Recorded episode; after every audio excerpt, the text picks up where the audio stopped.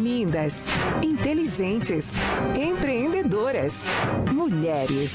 No ar, elas. Com Mônica Gunning.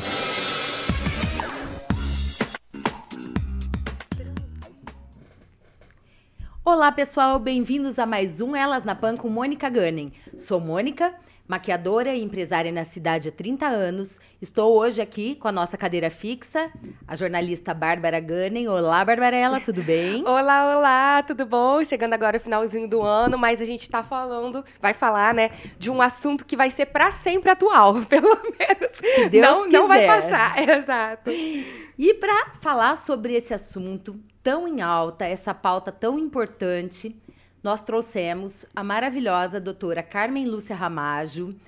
Ela é juíza pelo TJPR, graduada em Direito pela UEM, com laure acadêmica, mestre em Direito e Poder Judiciário, trabalha com pesquisa na área de mediação familiar, tem formação também pela Associação dos Juízes de, do Rio Grande do Sul, é titular da segunda vara de família, sucessões e acidentes de trabalho de Maringá, foi juiz eleitoral e também é coordenadora do Sejusc.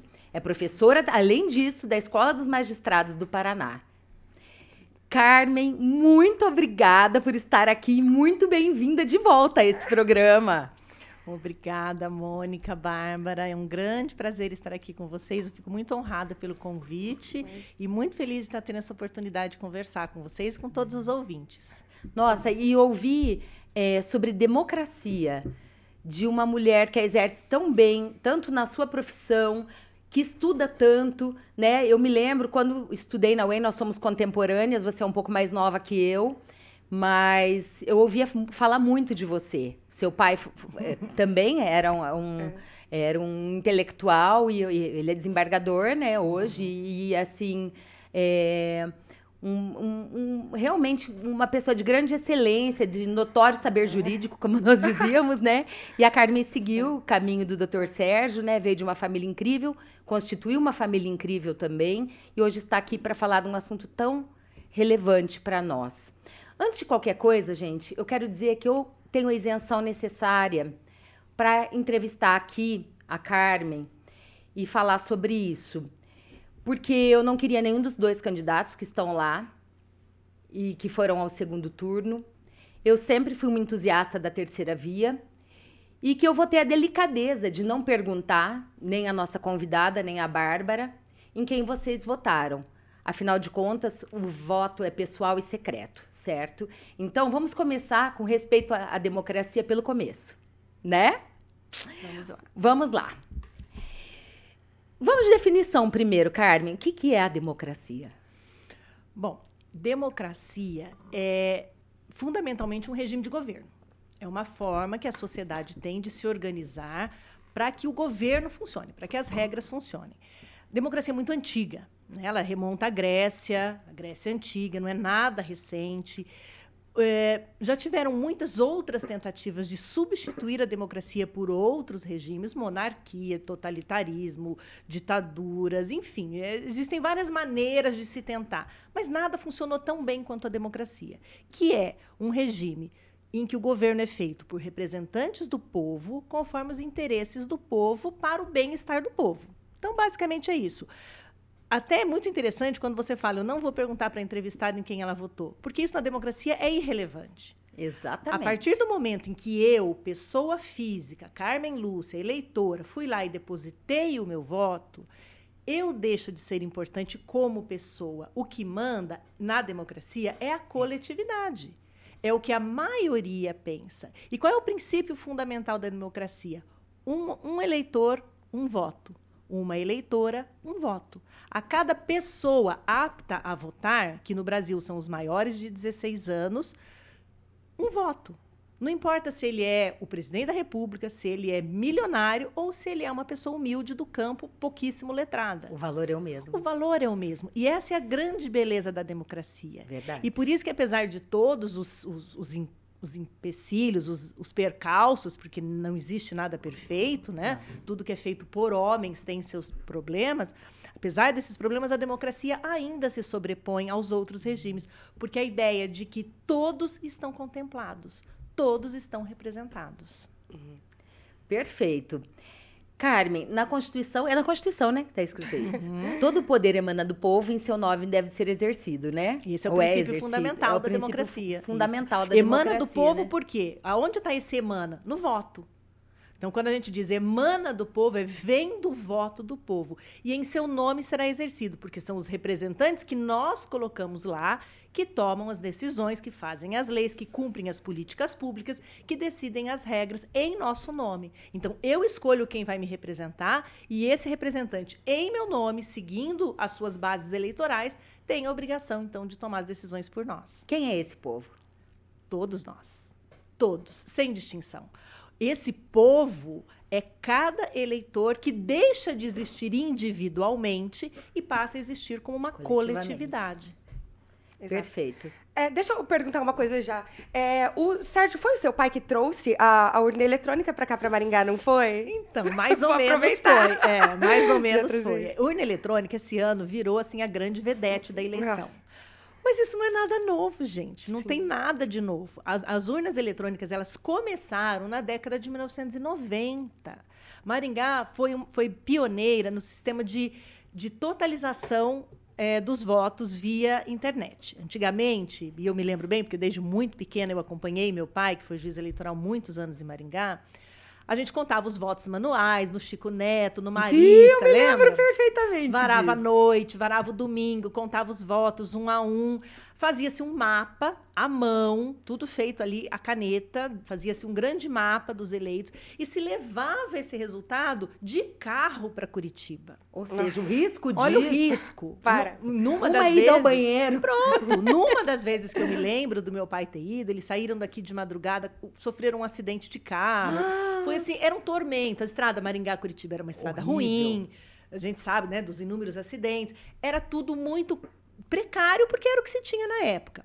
Maringá foi pioneira, na época do ministro Saulo Borges, é, de fazer essa totalização via eletrônica. Foi o primeiro passo para as urnas eletrônicas. Se apuravam os votos e se transmitia isso via, é, via mecanismos na época disponíveis para Curitiba para totalizar mais rápido. Quando as urnas eletrônicas foram implantadas no Brasil, ainda também como um projeto experimental, Maringá foi uma das primeiras cidades do Brasil a ter urnas eletrônicas. Olha, gente, Maringá na Como- vanguarda. É, desde sempre. Aqui eu falo do solo sistema fértil, né? eleitoral. Tudo se. Depois falam que Maringá é atrasada, né? Olha Não, lá. que tudo se planta, tudo se colhe. E o mais interessante, é, o sistema da urna eletrônica basicamente é o mesmo desde aquela época. Só mudou o que? O processador ficou melhor, né? A internet, a, a, Não é mais internet, a tecnologia. Mas não se usa a internet. Não Aliás, posso só fazer um adendo aqui, telefone. gente? É, acessem pelo YouTube, Jovem Pan Maringá, o programa da Carmen que ela fala sobre voto auditável. Por favor. Eu acho que é, é, um, é um pressuposto pra gente assistir legal é esse e assistir ao outro. O que é Vai tá urnas muita coisa É, explicada explica lá. É. certinho, né, tudo. Exatamente. Aí a gente pode avançar ainda mais, né? Carmen, quais são os preceitos da democracia? igualdade, né? Um homem um voto, uma mulher um voto, respeito às decisões eleitorais, então respeito ao resultado da eleição, representatividade, que os, os eleitos eles representam a população, representam o povo, e o respeito à ordem jurídica, né? O Estado democrático de, De direito. direito. Que assim, o que é Estado democrático de direito? É um Estado que tem regras, que tem limites, que tem normas, que são pautadas por esse princípio de que é, o bem-estar da população tem que vir em primeiro lugar, tem que ser respeitado. Em que circunstâncias se pode atentar contra a democracia? Em nenhuma. Isso é uma cláusula pétrea da nossa Constituição. O que é cláusula pétrea? Existem algumas. A Constituição ela não é feita só de normas, né, de leis, de artigos. A Constituição é feita também de princípios, que são mais fortes até do que, que as as leis, leis. do que a norma escrita.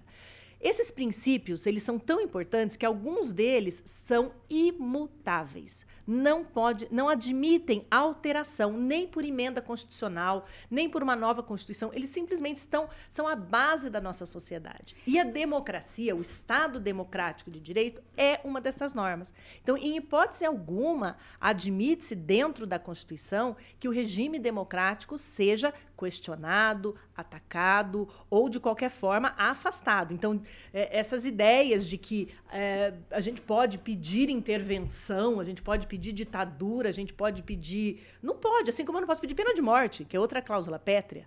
Assim como eu não posso é, é, é, pedir a legalização do homicídio. Não, não pode, o direito à prisão vida, perpétua, a prisão existe no perpétua, Brasil, né? exatamente. São situações que, não, eu goste ou não, elas não podem porque elas estão no fundamento da nossa sociedade. E isso não é de hoje. São- é uma construção que vem sendo feita desde que o Brasil existe. Isso é fruto da construção social e coletiva do nosso povo. Então, não é porque o momento me desagrada, por qualquer razão, que eu posso desconsiderar é, esses princípios fundamentais. Então, é mais fácil fazer outro país. Então, muda, inventa outro país, porque nesse país aqui... não. Separa logo, né? Não, tô brincando. Pelo Mas amor de Deus, mas é, brincadeira. mas basicamente, Mas- nesse país não dá. né? Nesse país não É, existe. Carmen, se um, um dos princípios da democracia é a representatividade do povo, e a gente, por exemplo, só tem, acho que na última eleição tinha 22% só de mulheres, a gente vive numa democracia é, real, tipo, ou, ou é só o conceito que a gente que existe hoje? Porque, se não me engano, 22% de mulheres, né? E tem negros menos ainda, LGBTQIA menos ainda, nem, nem se compara. Acho que a primeira é, deputada trans foi eleita é, dessa Agora, vez, a é. Erika Hilton, né? Foi eleitaça, assim, tipo, teve muito voto, acho que em São Paulo. E será isso, isso, isso é uma democracia real? Uma democracia que não representa, não tem uma porcentagem é, de pessoas de acordo com, com a sociedade, como ela representa? Com volume de pessoas. com volume né, de que- pessoas de acordo. de Por exemplo, cada se tem segmento. 55% de mulheres é, no Brasil, não tem 55% de mulheres na Câmara. Tipo, será que isso não é uma ilusão nossa, um pouco? Assim, tipo, óbvio, cada voto vale um, isso com certeza. Mas será que a gente É não precisava de mais né? É, representatividade? Exato, para ter essa democracia real, assim. Esse é um debate muito profundo, né? É. Esse é um debate amplo e profundo. E eu acho que o, o problema não está na democracia em si. O problema está na forma como nós, como sociedade, nos organizamos e nos comportamos. E isso é uma construção. Precisa ser aprofundada e aprimorada, mas é um processo de construção. É, se- eu- esses dias eu até fui para Brasília, tinha um compromisso profissional lá, e meu filho nunca tinha ido conhecer, e a gente aproveitou para fazer um tour. Levamos o Guilherme lá para fazer um tour no, no, no- no congresso e tal. Aham. Fizemos a visita guiada. E a guia que nos levou falou uma coisa que eu nunca tinha ouvido, que até 1992, se não me engano, dentro do Congresso Nacional, no plenário, não havia banheiro feminino. É Gente, nós estamos isso. falando de ontem. Nós estamos falando da década de 90. 92. Tá? Eu não me lembro se era 92 ou 94, mas eh, se jogar ali na internet vai ter essa informação. Porque eram muito poucas as deputadas.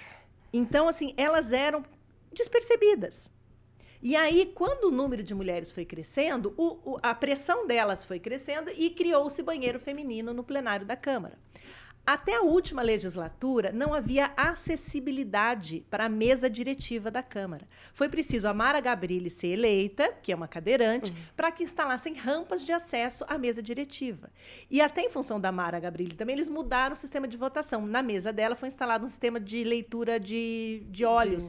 Como ela não digita com as mãos, ela, ela vota com os olhos. Criaram um mecanismo para ela poder votar secretamente, como os outros deputados, sem auxílio Sim, sim. de nenhum É, assessor, porque né? Porque é um direito dela de votar pessoalmente sem auxílio. Tiveram que criar um sistema para ela poder votar com os olhos. Então, veja, eu acho que o problema não é a democracia, é como a sociedade não. se organiza. É Ah, como não, até nós porque a democracia é um sistema, né? Não é, é a democracia no Brasil, tipo, como a Isso. gente vive ela aqui. Exatamente. E quando eu vou ter mais mulheres, ou mais trans, ou mais negros nos representando? Quando eu votar neles. Sim.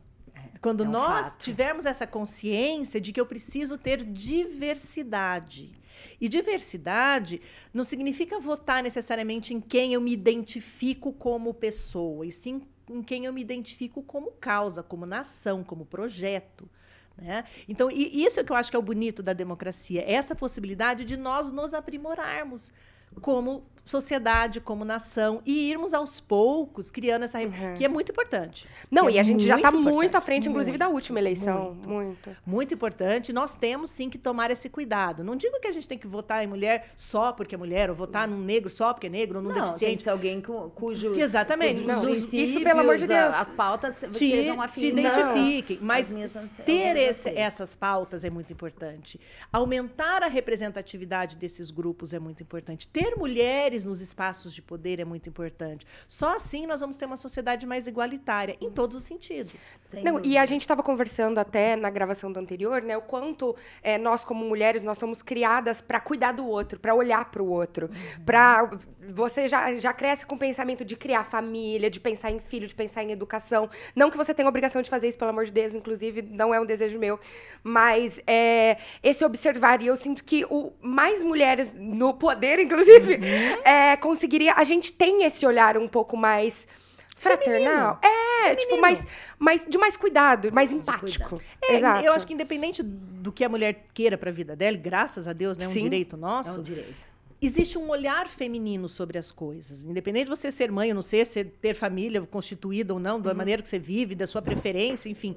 É, é uma coisa meio de gênero, né? A gente é, é mulher, graças... desde pequena, desde bebê. E graças a Deus, nós não e... somos homens, nós é. somos diferentes. Isso Sim. é que faz a beleza é. da, da, diversidade. Então, ter mais mulheres, ter mais negros, mais deficientes, é, traz essa multiplicidade que nós tanto precisamos, né? E, e aprender, eu acho que isso é muito importante hoje em sociedade, aprender a viver com a diversidade. Uhum aprender a viver com o diferente, né? Isso é uma coisa que a gente tem perdido um pouco por causa das redes sociais. A gente é. meio que se afastou do diferente. A nós conversávamos aqui nos bastidores, você falando sobre isso, né? Que o, até o próprio algoritmo nos leva a, a, a, a, viver sempre na mesma bolha, né? É, isso é, é uma fala que a gente lê em vários autores, né? Bauman falecido sim, recentemente, ele falava que a grande beleza, o grande fascínio da rede social não é te aproximar daquele amigo da quinta série que você nunca mais viu, é te afastar daquele que pensa diferente de você. O fascínio da rede social não está em juntar pessoas, está em afastar pessoas com quem você não quer conviver. É. Você simplesmente bloqueia. Você Até tira da você segue quem você quer seguir. Exatamente. Então você... você acaba vivendo numa bolha. Você acaba só se relacionando, se comunicando com pessoas que pensam igual a você. E até o algoritmo faz isso, né? Já, já tentaram procurar alguma coisa sobre roupa de bebê? vai inundar a tua rede social com propaganda como se você fosse uma grávida. Não, você pode falar. A gente falou Fala, aqui, isso, falando, o celular exatamente. vai ouvir, daqui a pouco manda. vem um monte. Isso é um algoritmo, né? Escreve alguma coisa sobre viagem. Você vai receber todas as promoções de viagem do mundo nos próximos dias. E, e, quando você começa a viver nessa bolha, a, a gente perde a noção do que tem fora dela. E aí, quando vem uma situação real que cai no colo, a gente se surpreende, que foi o caso que aconteceu com muitos eleitores na última eleição. Você vive numa bolha, você se convenceu que o seu candidato vai ganhar e com facilidade. Mas, poxa, mas todo mundo perde. que eu conheço bota nele, como pois é, exatamente. Todo mundo que você conhece, é. da sua bolha. Nossa, a minha mãe falava isso, acho que fulano vai ganhar. E eu falava, mãe, você acha porque você convive com um lixo de pessoas. Calma, espera, e... vamos vendo como vai indo, tipo, exatamente. vamos vendo vendo, acompanhando pesquisa, óbvio, pesquisa tem, tem pesquisa é só tendência, mas é só tendência, Você precisa deixar claro, pesquisa não é, é, bola de cristal, pesquisa não é varinha mágica, pesquisa é tendência. Tendência, com certeza. Tipo, tem a ciência por trás, óbvio, Sim. a matemática, mas enfim. Mas não é. Falei assim, vamos, vamos vendo. E, e, e as pesquisas, elas deram realmente uma é porque, ai, a gente está vivendo num processo tão difícil. Inclusive, já ia te fazer essa pergunta. Você acha que a democracia ela tá em risco aqui no Brasil ai, ou não? Eu é, então, tem gente que acha que tá. Eu, eu acho que nós estamos saindo fortalecidos. Eu acho que nós estamos passando por um momento, né, de, de uma crise, difícil, uma né? crise social, uma crise de readaptação. Mas eu estou muito orgulhosa das nossas instituições. Eu, particularmente, estou muito orgulhosa da, da Justiça Eleitoral, que ontem cumpriu a sua missão, missão dada, missão cumprida, é, que o processo eleitoral se encerra com a diplomação, né? Então, a partir da, da, de agora, acabou a Justiça Eleitoral esse ano, é, diplomou, acabou o processo eleitoral. Então, foi cumprida a missão, foi um processo difícil, foi um processo muito polarizado. E, assim, independente de quem eram os candidatos, eu acho que nós temos que lembrar que nós estamos vivendo numa época única da humanidade. Nós estamos num momento de transição muito importante. Nunca nós tivemos tanto acesso à informação como se tem hoje. Né? Antigamente, informação era um artigo de luxo. Sim. Você tinha que comprar uma revista, é. comprar um jornal, você tinha que correr atrás. Hoje a informação cai no colo. Só que ela cai no colo da gente com que qualidade? Então, esse é o momento de transição que nós estamos vivendo. Nós estamos aprendendo a lidar com uma quantidade gigantesca de informação que está aí voando livre né, para nós, mas que nem sempre é de qualidade. A gente vem de uma é um geração, problema. principalmente nós da Mônica mais antigos, Sim. em que a gente confiava no que a gente lia. Mas está escrito. A gente aprendeu a confiar Hoje a gente tem que aprender a desconfiar. Sim. Por Esse isso é um nós vemos de- também tantos idosos caindo no conto do, Sim. conto do vigário. Eu não sei se nas, pode nas fake isso. news, Mas eles nas caem, notícias, mas eles nas- caem até em golpes, muitos Exatamente golpes de... são meu, as principais lembra o vítimas, né? O meu, Sim. meu vô caiu, acho que ele deu 7 mil reais, tadinho, pra um cara que falou que ia levar pro banco pra caiu, ele. então, Porque nós fomos pandemia. acostumados, a, nós, nós aprendemos a acreditar no que a gente lia. Tá na Barça, tá na Veja, É. tá na Folha de São Paulo, tá no, no livro da escola. Nós fomos de uma geração em que a informação vinha previamente checada e a gente tinha, por pressuposto, uma confiança naquilo. Hoje, nós temos uma informação que está extremamente acessível, né? Em qualquer lugar do mundo, você está ali ligado, só que a informação não é filtrada, nem sempre ela é de qualidade. E isso tudo tem tudo a ver com democracia, porque isso interfere na maneira como as pessoas pensam, na maneira É. como elas veem o mundo. E é normal que nós estejamos passando por essa transição, porque é uma transição do mundo, né? É, não adianta a sim. gente reclamar daquilo que não tem solução. Nós O mundo é a cíclico, né? É cíclico. O, o, o Michel... é, como que é o nome daquele autor francês? É Michel Hess. É, é um pedagogo francês. Michel Serres, perdão, Michel Serres. Ele fala que nós estamos vivendo a geração polegarzinho, É. que são as pessoas que se comunicam pelos polegares. Se comunicam ali digitando no celular com uma rapidez nos polegares. Inclusive, que é eu tenho um ler que é Pois é. risartrose. Por e, e, de- e eu ouvi falar isso, que os jovens estão com uma. Muito estão cedo. desenvolvendo É. muito, eh, muita risartrose, porque digita com a- o polegarzinho acomete ali, né? o, isso, e o fica polegar. segurando o celular Isso, também. Mas eu é de tirar a sobrancelha, tá? Não é de digitar no celular não, e de- e maquiar. Carmen, então a gente viu nessas eleições eh, surgirem listas aleatórias de incitação a boicote a empresas supostamente esquerdistas, petistas, comunistas, sei lá, whatever. E algumas, inclusive, sem fundamento algum, né?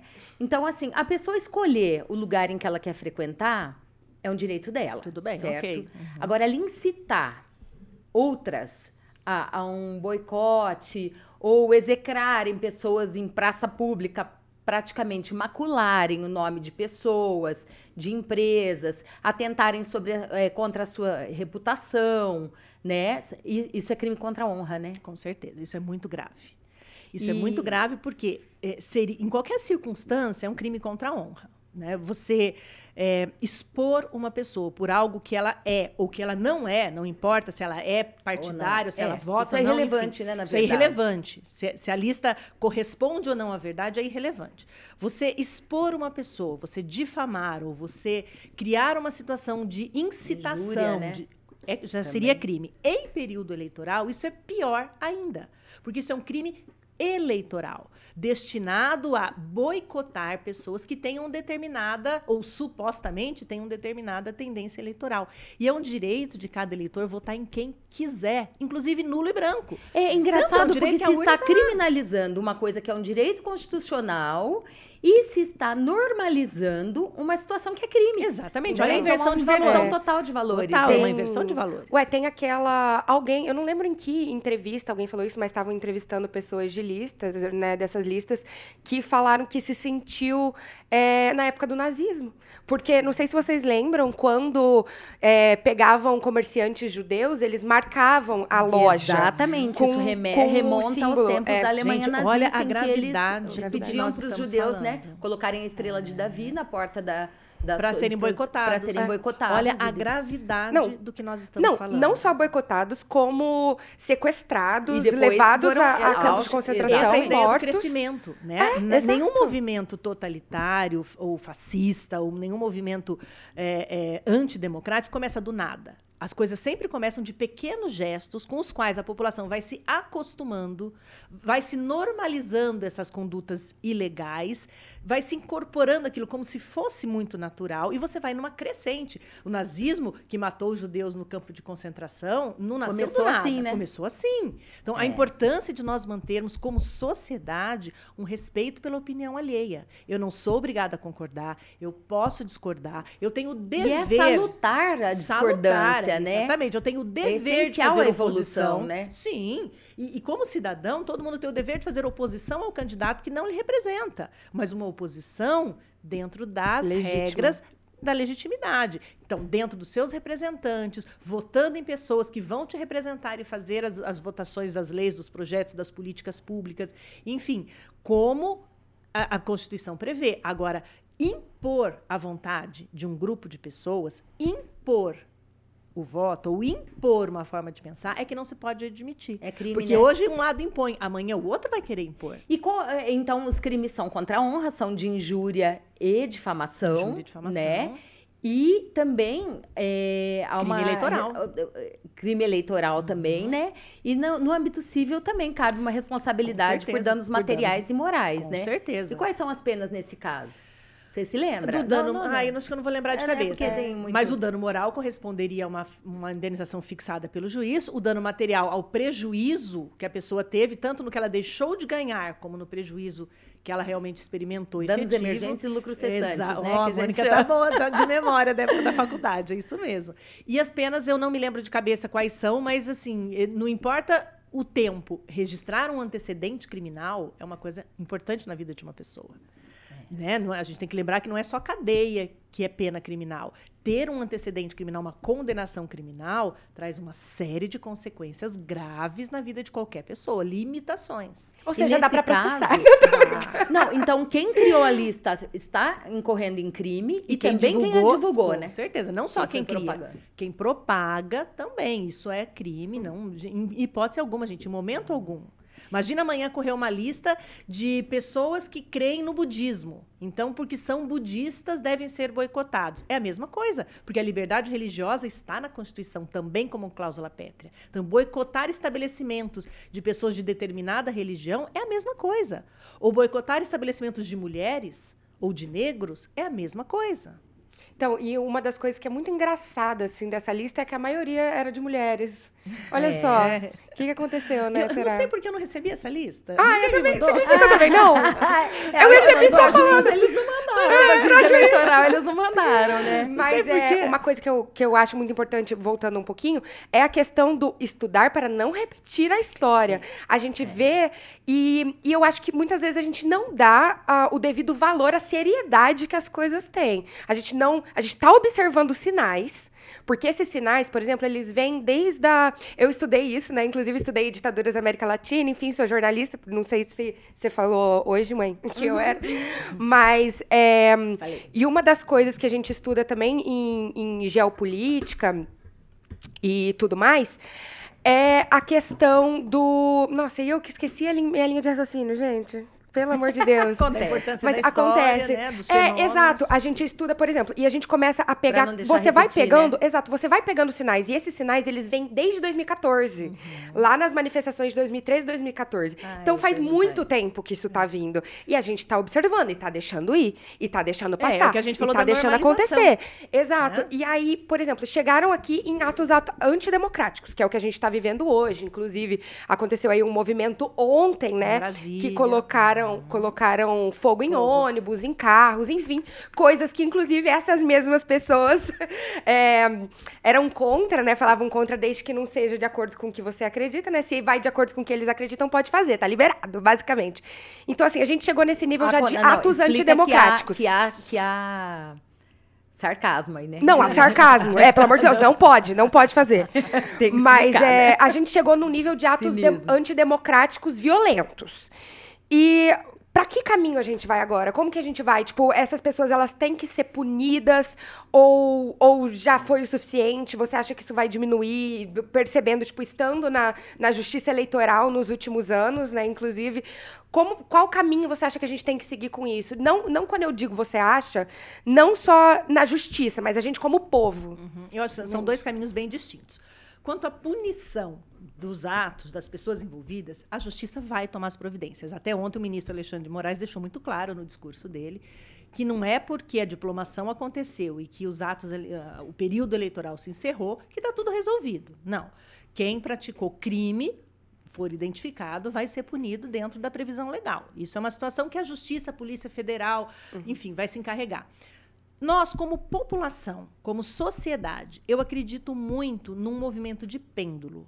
Eu acho que nós estamos na ponta do pêndulo e agora a gente vai começar a voltar para um estado de normalidade. Por Ufa, quê? né? Um Ufa. equilíbrio, né? A Ufa. gente precisa de equilíbrio. Porque faz parte do jogo democrático essa alternância de poder. Faz parte do jogo democrático ganhar e perder, ter essa mudança.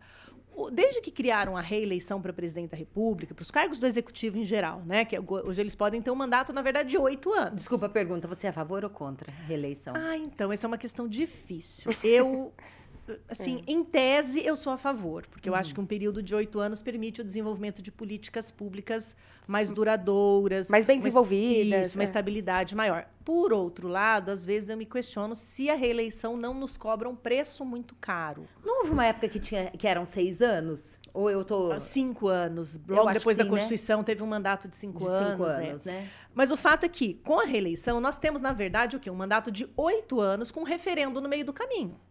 Essa é a realidade. No Uhum, mandato, ele sim. pode ser de até oito, desde que aos quatro a população diga: estamos no caminho certo, vamos até o fim. Ou não, não gostamos desse caminho, vamos parar aqui, não vamos seguir até os oito. Que foi o que aconteceu dessa vez.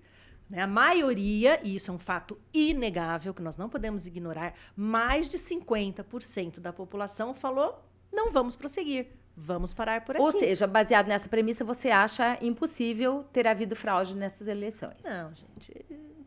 Todo mundo tentou achar essa fraude. Todo mundo, todos os lados, todos os Não observadores. faltou investigação. Não faltou, Não gente. faltou, né? Foi Então, polícia, tá foi. patente, tá? Todo mundo procurou fraude. Tem alguém me aponta um. Ah, mas porque o João falou que votou no candidato A. Gente, Não tem como saber se o João votou no candidato A. Essa é a ideia. O voto é secreto. Se- E sempre foi secreto. Tem uma história que eu gosto muito de contar. De uma vez eu era juiz eleitoral e um senhor tinha sido candidato a vereador pela primeira vez lá no meu município. E logo depois da eleição ele me procurou, dizendo que as- a- era urna eletrônica, já, já era eletrônica, que a urna tinha sido fraudada, as urnas tinham sido fraudadas, que ele estava indignado porque ele perdeu a eleição. Tá, mas como é que o senhor sabe, então, que as urnas foram fraudadas? Porque olha aqui, ele tinha um caderninho na mão, era um senhor muito simples, um município bem pequenininho do interior. Olha aqui, eu tenho o caderninho na minha mão. Todas essas pessoas aqui com quem eu conversei prometeram votar em mim. Ué, e eu não tive prometer- essa quantidade de votos. Tadinho. E aí, Chama falei, mas- mentira. mentira mas eles você. me prometeram. E eu fui atrás deles e eles me garantiram Ele que eles acreditou na fake news lá atrás, já existia. E essa é a ideia. Eu não sei em quem o eleitor votou e não é para saber.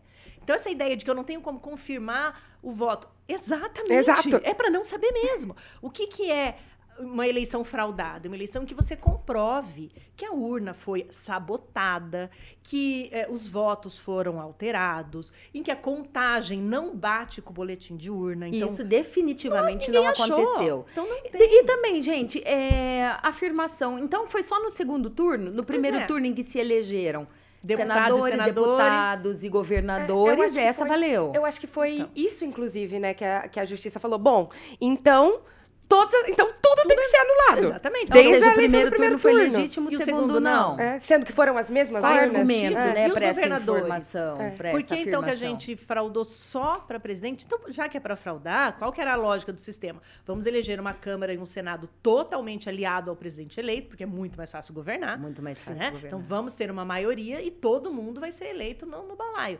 Agora, não. E por que também, lógica. sabe, não faz sentido. E ninguém, Mônica, eu acho que o grande ponto é, alguém apontou um fato, ninguém conseguiu apontar. Então dizer que a eleição foi fraudada, me desculpe, mas é querer acreditar naquilo que não tem prova. É querer se convencer daquilo que você queria que tivesse acontecido. Porque não Como tem. uma criança mimada. É, porque ninguém apresentou uma única prova de fraude.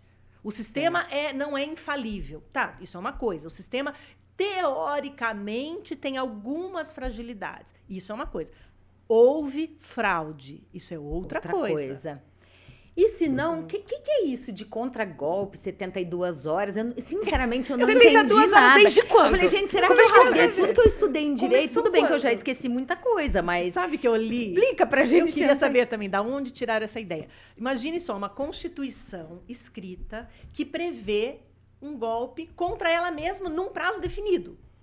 Não tem isso, e não tem um único artigo da Constituição que tenha essa previsão. Eu não sei onde, é a história da informação, né? A informação vem, ela vem, sabe Deus de que fonte, sabe Deus como ela foi criada, e as pessoas simplesmente leem e acreditam. Aquela história, a mentira, a mentira É. quando repetidamente Se torna verdade. torna verdade. Não existe. colocada É. se torna Aconteceu, verdade. inclusive, acho que foi em 2015 ou 2016, que vários jornais saíram do Facebook, porque o Facebook não queria cortar as fake news. É. Aí eles falaram, então eu não quero ficar aqui. Empresas, né? Várias empresas Foi, também foi. deixaram de anunciar porque achavam que É. não era um, um veículo Confiável. confiável. Exatamente. E tem um porquê de- do número dessas pessoas ser maior no Facebook.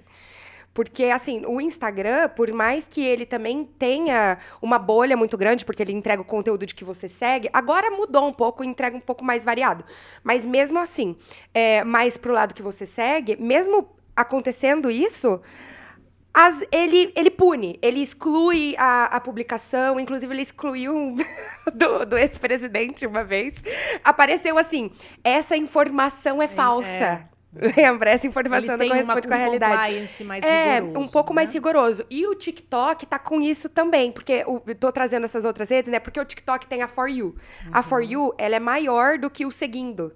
Tipo, vem mais conteúdo que você não segue do que só que o algoritmo dele é melhor. Então vem mais coisa mais da sua bolha. E aí a gente fica nisso que a gente na comunicação a gente chama de avalanche de informação, Uhum. que é o que você tá falando, é só um nome teórico pro porque acontece que vem tanta coisa que a gente não consegue filtrar. A gente não consegue ter, ter essa noção. E aí, essas 72 horas, né, que tão- Eu não sei de onde vieram saiu. junto. É. E a gente, 72 horas desde também. quando? Era desde as eleições? Desde de- quando? Eu não É entendi também. E falando dessa não aceitação, qual é o limiar nessas at- atuais manifestações aí eh, entre o que é legítimo, manifestação legítima, popular, espontânea, e, e o que é um excesso e aí resvala no crime? Isso é muito delicado de definir, né? Depende muito da circunstância. Ficaria difícil dar uma definição exata de qual o limiar, mas dá para a gente dizer que manifestar a sua opinião é sempre legítimo. Não gosto de tal candidato, não gosto de tal pessoa, não concordo com tal opinião, tal política. Isso é perfeitamente legítimo. Agora, a partir do momento em que essa manifestação obstrui vias públicas, Ah, isso. ataca pessoas ou fere direitos de outros, como o direito de ir e vir, o direito de se manifestar também a favor. Enfim, a partir do momento em que essas manifestações se tornam violentas, o que elas extrapolam a oposição política legítima, elas são ilegais, porque elas atentam contra a democracia. E é isso que fica difícil muitas vezes das pessoas compreenderem. É muito bonito a gente falar de um Estado democrático de direito. Essa, essa expressão está na boca de todo mundo. Mas Estado democrático de direito é aceitar quando a sua preferência é minoritária. É aceitar quando aquilo que você acha certo, por mais que seja a sua convicção, não é a opinião dominante. E você acha que essas manifestações são mais ou menos da mesma natureza daquelas em que vimos no governo Dilma pedindo impeachment? É, até onde se pode chegar com isso, juridicamente falando? Sabe que isso é uma análise bem interessante, né? Precisaríamos de um sociólogo para, né, Bárbara, para analisar isso a fundo. Mas eu, eu vejo alguma semelhança, sim. Eu vejo alguma semelhança. Eu acho que naquele momento do governo Dilma nós tínhamos uma população descontente com o governo, uma população que queria mudança. E agora nós temos uma população descontente com o resultado da eleição. Então, existe uma similaridade nesse aspecto. Mas o que nós temos que discutir é: naquele momento, manifestava-se contra um governo legitimamente eleito, que estava no exercício Sim. do poder, e a população queria mudanças. Hoje, as manifestações são contra o governo legitimamente eleito, mas Entendi. e- para que ele não que assuma. Então, né? essa é a grande diferença, né? Eu- você dizer eu não estou satisfeito, eu quero mudança é uma coisa. Agora, você dizer eu não aceito a regra do jogo é, outra coisa. Eu, eu estudei as manifestações, inclusive, né, de 2014, 14. óbvio. Foi, foi na faculdade faz E uns depois 18 também, Mas- aí com a, ele- a eleição do Bolsonaro, ou seja, as três foram Não, legítimas, foram- três ele- eleições. E tem Foram, que ser- mas o que acontece que é que ali é, perdeu a mão. Tipo, em 2014 foi quando começou a perder a mão.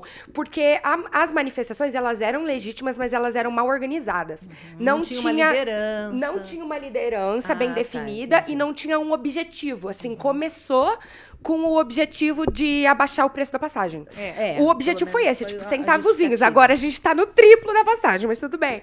Aí, é, foi a primeira, foi uma justificativa, mas não tinha uma organização por trás. E isso também tem a ver com a de hoje. Não tem uma organização, assim. Se você vai e pergunta exatamente qual é o objetivo de vocês, o que vocês estão fazendo Então, aqui? eu acho que esse talvez. sabe Bárbara, informar, Mas acho que esse entendeu? talvez seja um ponto de diferenciação que vai aparecer. Quando a gente fala que não tem uma organização, talvez tenha. Então, Talvez tenha e ainda não se identificou. Como é, É. um movimento recente que ainda está acontecendo, isso está sendo investigado. Talvez se conclua que este é um movimento, e isso seria muito mais grave, né? Sim. Se for um movimento orquestrado, é muito mais grave do que o movimento popular desordenado. Eu tenho uma amiga socióloga, que é outra que a gente estava comentando, inclusive ela posta, chama Meio Social o Instagram dela, e ela posta várias coisas lá, e ela fe- entrou em grupos de Telegram, é, de or- de- organizando assim, para entender o que estava acontecendo, como eles se organizavam, quem eram os organizadores, e aí ela entrou em vários. E ela falava que os organizadores dos grupos, eles não iam à rua. Eles eram pagos para isso. Tipo, eles, eles se organizavam ali. Então, tem, tem essa organização, mas o que eu tava querendo dizer é o objetivo claro. É, também não tem um Entende? objetivo claro. o né? objetivo claro, não tinha um objetivo claro em 2014.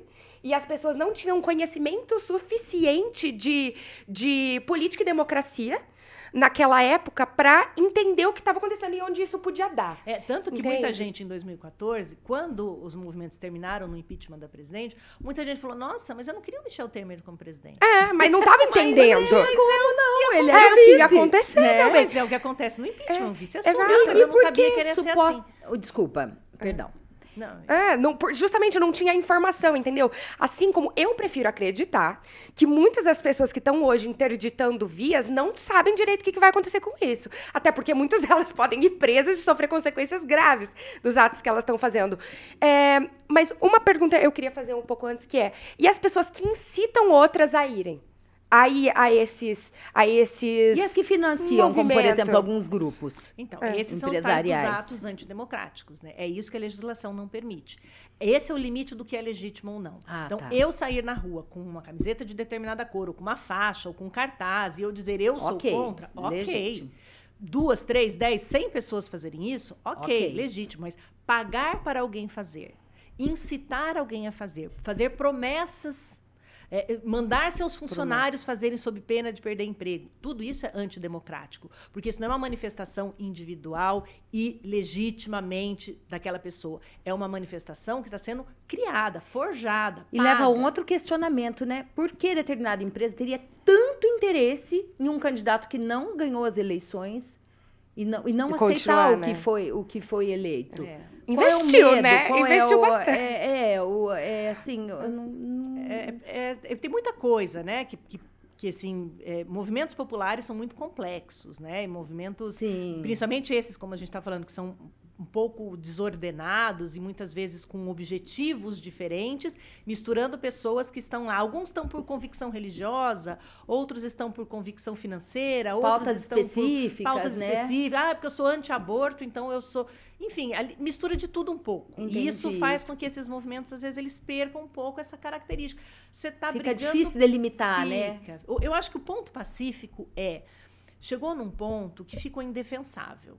Quebrar ônibus, queimar ônibus, invadir prédios públicos, provocar arruaça, como se viu ontem em Brasília, não é defensável. Não dá para dizer que isso é legítimo. Não, não, não. Isso é fato, né? Não é legítimo. Se E aí o movimento vai se esvaziando também, vai, né? E aí vai perdendo Porque as força. pessoas vão recuperando É. o bom senso, quem não Mas- é de acordo e vai... Eu acho que um É. ótimo jeito de entender também é, se os movimentos eles estão indo para um lado legal, é, tipo, se o, o objetivo vai ser alcançado sendo um objetivo legal, tanto como legislação como legal, tipo, bacana, é entender quem está do seu lado. Olhar quem que tá do lado. Uhum. Gente, se o movimento nasce fascista e está do seu lado, talvez você não esteja do lado certo. Entende? Tipo, talvez Ah, seja, eu acho que seja bom os extremos observar. nunca são bem-vindos. Não. É aquilo que você falou. Eu acho que a gente, a sociedade, as sociedades mais evoluídas do mundo, é, elas têm como marca registrada A o manifestação. equilíbrio. É, a a, manifestação a manife- dentro de um limite. Exatamente, Dentro de um Mas se a gente observar, por exemplo, na França, o movimento dos coletes amarelos que nós tínhamos Sim. anos Sim. atrás, extremamente importante, fez com que o governo Macron, que é de centro-direita, Uhum. né? Apesar de no Brasil até ter uma amiga que Todo mora em acha que é Paris, esquerda. ela fica muito indignada. Ela fala, gente, de onde vocês tiraram que o Macron é de esquerda? Macron é centro-direita. Uhum. Mas enfim, o governo Macron, ele precisou re- reajustar a política dele. O movimento dos coletes amarelos fez com que o governo francês enxergasse que era preciso uma correção de rumo. Isso é perfeitamente legítimo. Uhum. E é, é salutar, nós temos que ter essa manifestação popular. Nós temos que nos posicionar, nós temos que sair às ruas, nós temos que ter voz, cobrar dos nossos eleitos, que eles realmente nos representem, mas nada disso significa romper com a ordem. Nada disso significa é, é, é, baderna, ou significa queimar ônibus, ou significa é, romper com o processo democrático, ou pedir intervenção militar, ou pedir Não. ditador, pena de morte, enfim, nada Não, e assim, disso. você não tá queimando um ônibus por causa de uma injustiça que aconteceu, sei lá, que alguém foi Mesmo assassinado. assim, não como aconteceu. Não, mas tô querendo né? dizer, tipo, quando, como aconteceu é, um na ditadura, que o Vladimir foi, foi jogar. Exato. Sim, sim, sim. Tipo, exato, não, não tá, você não tá pedindo por justiça, muito pelo contrário. Você tá pedindo por algo que não, não Uhum. Que tá não na justiça, fundamento. que não tem fundamento. Aliás, Exato. Carmen, deixa eu te perguntar uma coisa. Muito se critica hoje em dia a atuação de membros. Desculpa se o, o ponto for nevrálgico para você, você pode. Tá? A atuação de membros do STF, né? Você acha que eles estão, de fato, extrapolando os limites das suas atribuições, das suas funções, tomando decisões arbitrárias, interferindo no princípio da isonomia, acho que é isso, né? Ou da autonomia entre os três poderes? Não, eu pessoalmente, isso eu digo não só como magistrada, mas como cidadã, eu acredito que o, o- o papel do STF está determinado na Constituição. A Constituição diz que cabe ao STF a interpretação final da Constituição. Cabe a ele ser o guardião. E, como eu disse, Constituição não é só a norma que está escrita. É muito mais. Constituição são princípios, são valores que guiam a sociedade brasileira. E nós temos que lembrar que, salvo no período eleitoral e na jurisdição da infância e juventude, o juiz, e aí se inclui o STF, nunca age de ofício. O Poder Judiciário só se manifesta quando alguém o provoca. O juiz não acorda hoje e fala: bom, o que, que eu vou fazer hoje? Hum, Vou perder uma fulano, lei. vou- vou soltar É, cicrano. Não é assim que funciona. Tem, que, tem um processo. Alguém legitimado pediu, ouviu-se o Ministério Público, se for o caso, colheu-se provas. Então, existe todo um processo. Qual é o grande problema hoje? Todo mundo virou constitucionalista. Todo mundo entende Constituição, todo Ah, mundo todo entende mundo mais virou médico na pandemia, virou todo mundo virou né? constitucional, todo mundo virou maquiador, Todo todo mundo. mundo, Então, então, exatamente. faz Esses dias tutorial eu- de make, Não, é Esses dias eu conversando com uma amiga, uma, uma pessoa conhecida da família, ela é dentista, e ela falou assim pra mim: Eu não gosto do Alexandre de Moraes. Ok. Falei, tá, você não gosta dele como pessoa? Não, eu não, eu não acho que ele é um bom ministro. Falei, tá, mas você entende o quê de Constituição? Qual teoria constitucional que ele defende que você não concorda? Tudo bem, você pode não gostar, mas qual teoria constitucionalista dele você não concorda? Aí ela, não, eu não entendo nada de Constituição. Eu falei, então não Então- diga. Então tá. É a mesma coisa que eu dizer que eu não gosto do tratamento de canal feito pelo dentista fulano de tal. Eu não entendo nada de canal. Mas você não acha que essa versão do povo, de repente, aos ministros, a essa corte, sei lá, é, pode advir do seguinte, de que a falha está no sistema? Quando é, você, como juíza, tá? Ok. É, você tem algum relacionamento com uma das partes, o que, que você faz? Você se declara suspeita, certo? Será que o sistema não está equivocado no sentido de que o presidente, que se for um dia julgado, vai ser julgado por quem ele indicou? Esse sistema de indicação, na verdade, ele faz parte daquele sistema de pesos e contrapesos. É justamente para que o Supremo não seja totalmente dissociado dos outros poderes que se faz essa indicação. Então você amarra um no outro, tá todo mundo interligado ali em cima, executivo, legislativo e judiciário. Por quê? O presidente indica o ministro do Supremo, que é sabatinado pelo Senado. Nós não podemos esquecer. Ah. Existe uma sabatina para que ele então seja empossado. Uhum. Então, quando a gente fala que ele foi indicado pelo presidente, ele foi indicado, mas referendado pelo Senado. Uhum. Então, tem aí um papel muito importante também que a gente muitas vezes esquece. O presidente só passou o nome, Ele basicamente. só indicou, olha, eu sugiro fulano, o que, que vocês acham? Se o Senado falar não, é não. Entendi. Agora, o Senado aprova. Então, talvez o que nós precisássemos fazer é uma reflexão maior sobre o papel de todas as instituições nesse processo. Será que todos os indicados, e no Brasil nós temos um único caso de recusa, que aconteceu no governo, nem me lembro de qual presidente, mas há muito, na, democra- na, na República Velha. A pessoa era médica, inclusive, não era nem do direito e acabou sendo recusado. É o único caso na história que nós temos. Será que essa sabatina não precisaria ser mais criteriosa, então, já que dizem que a composição é ruim?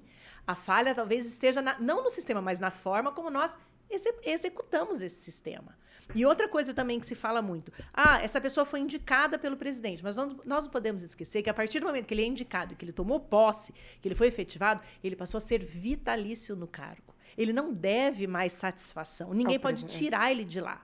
Então, ai, nossa, eu fiquei muito, muito grato por ter sido indicado. Tá, obrigada. A partir de agora eu não te devo mais nada. Porque você não pode me tirar daqui, você não paga o meu salário, você não, não depende da sua, da sua aprovação para eu continuar. Então a ideia é que, por isso existem essas garantias da magistratura que tanto criticam, né? Mas ela tem um fundamento muito profundo, que é dar esta autonomia ao juiz. Eu fiz um Entendi. concurso público, eu passei pelo período de vitaliciamento. Eu posso desagradar ao Papa. Entendeu? Eu posso Entendi. desagradar a pessoa mais poderosa da cidade, comigo ninguém mexe. E tem que ser assim, para que o juiz possa desagradar a quem for necessário. Sim. Juiz não é um cargo para ser é, ganhar concurso de simpatia. Não é pra ser agradável, Não, né? E juiz nem sempre a decisão judicial, isso é um ponto importante que as pessoas também às vezes é, esquecem. A decisão judicial nem sempre tem que agradar ao que a maioria quer ou ao que o povo naquele momento espera. Decisão judicial não é para agradar, é para cumprir o que está na Constituição. Ô, Carmen, em relação a regalias e privilégios, é, qual dos três tem mais é, privilégios? Dos três poderes, né? Executivo, legislativo e judiciário. E você é a favor dessas benesses ou acha que um justo salário seria o suficiente? Olha, o que eu posso te dizer é que o judiciário dos três poderes é sem dúvida o mais vigiado. É o mais visto, é o mais é, exposto, é o mais vigiado. Do judiciário, eu não, eu, não, eu não conheço privilégio. Se tem, eu não recebo.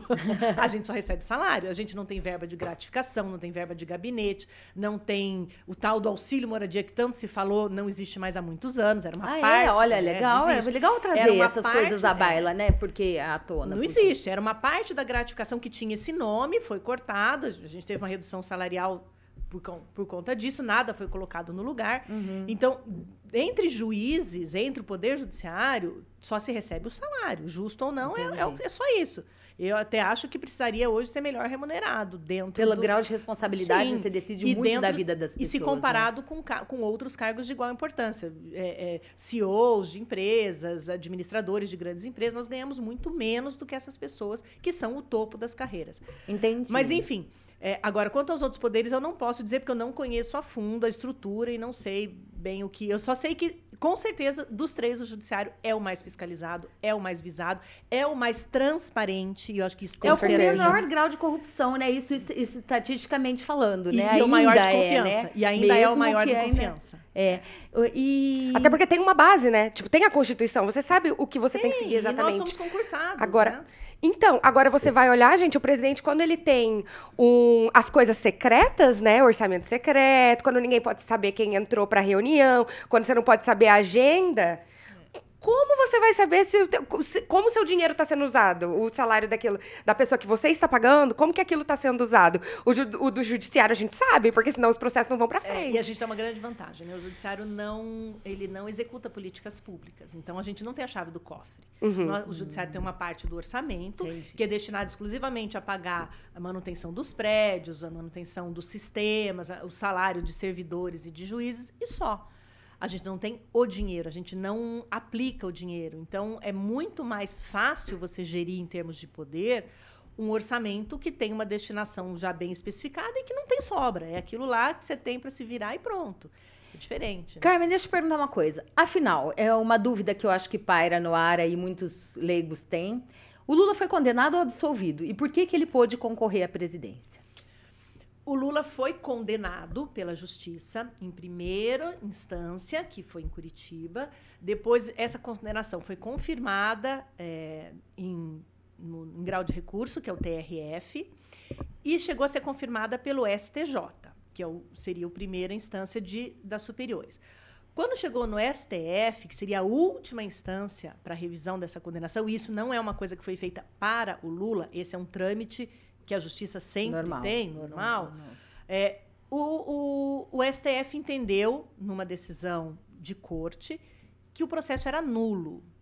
Então, ele não foi é, Não foi absolvido. quanto ao mérito, não, né? Ele não não se analisou o absolvido. mérito. Havia uma nulidade processual que já há muito tempo se questionava. Então, também não é um fato novo que surgiu da cartola. É uma alegação que já vinha sendo trazida né? e, e- e foi reconhecida. Então, o processo foi anulado. Então, hoje, nós não podemos dizer que o presidente Lula foi condenado. Porque aquela condenação foi anulada. Ela deixou Entendi. de existir. Tecnicamente, Ela então. deixa, então, juridicamente, por isso ele pode concorrer. Porque ele Entendi. não Juridicamente, tem- ele é inocente de tudo. Sim, né? Uhum. porque nós temos um princípio constitucional que é o da É, presunção ou de inocência. na- é, não quanto ao mérito, né? Não. Foi uma, uma falha processual. Isso. E, essa, Tá. e, e era assim, é uma, como era um processo muito grande, um processo muito complexo, que envolvia muitas pessoas. A gente fala dele porque é a figura mais conhecida, mais relevante, Sim, mas aquilo tinha mas muita tem- gente envolvida. sim, Sim. Então houve, o STF reconheceu essa nulidade que afetava o processo como um todo e determinou-se que ele fosse repetido desde o início, porque essa falha eh, comprometia o processo. Então ele não foi inocentado, mas ele também não foi condenado. É. Ele não tem condenação. Considerou-se que aquela condenação estava ilegal, estava eivada de vício, precisava repetir. Por isso ele concorreu. Aí, infelizmente, nós estamos chegando ao final do nosso programa. Eu, eu ficaria horas aqui te ouvindo. Carmen, o que você espera do futuro do Brasil?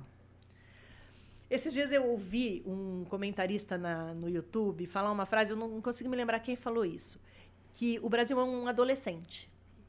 Eu acho que é- essa é a sensação que eu tenho. Quando a gente pensa em Japão, por exemplo, me parece que é um senhor.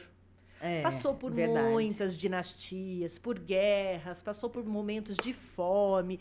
Hoje ele é um senhor.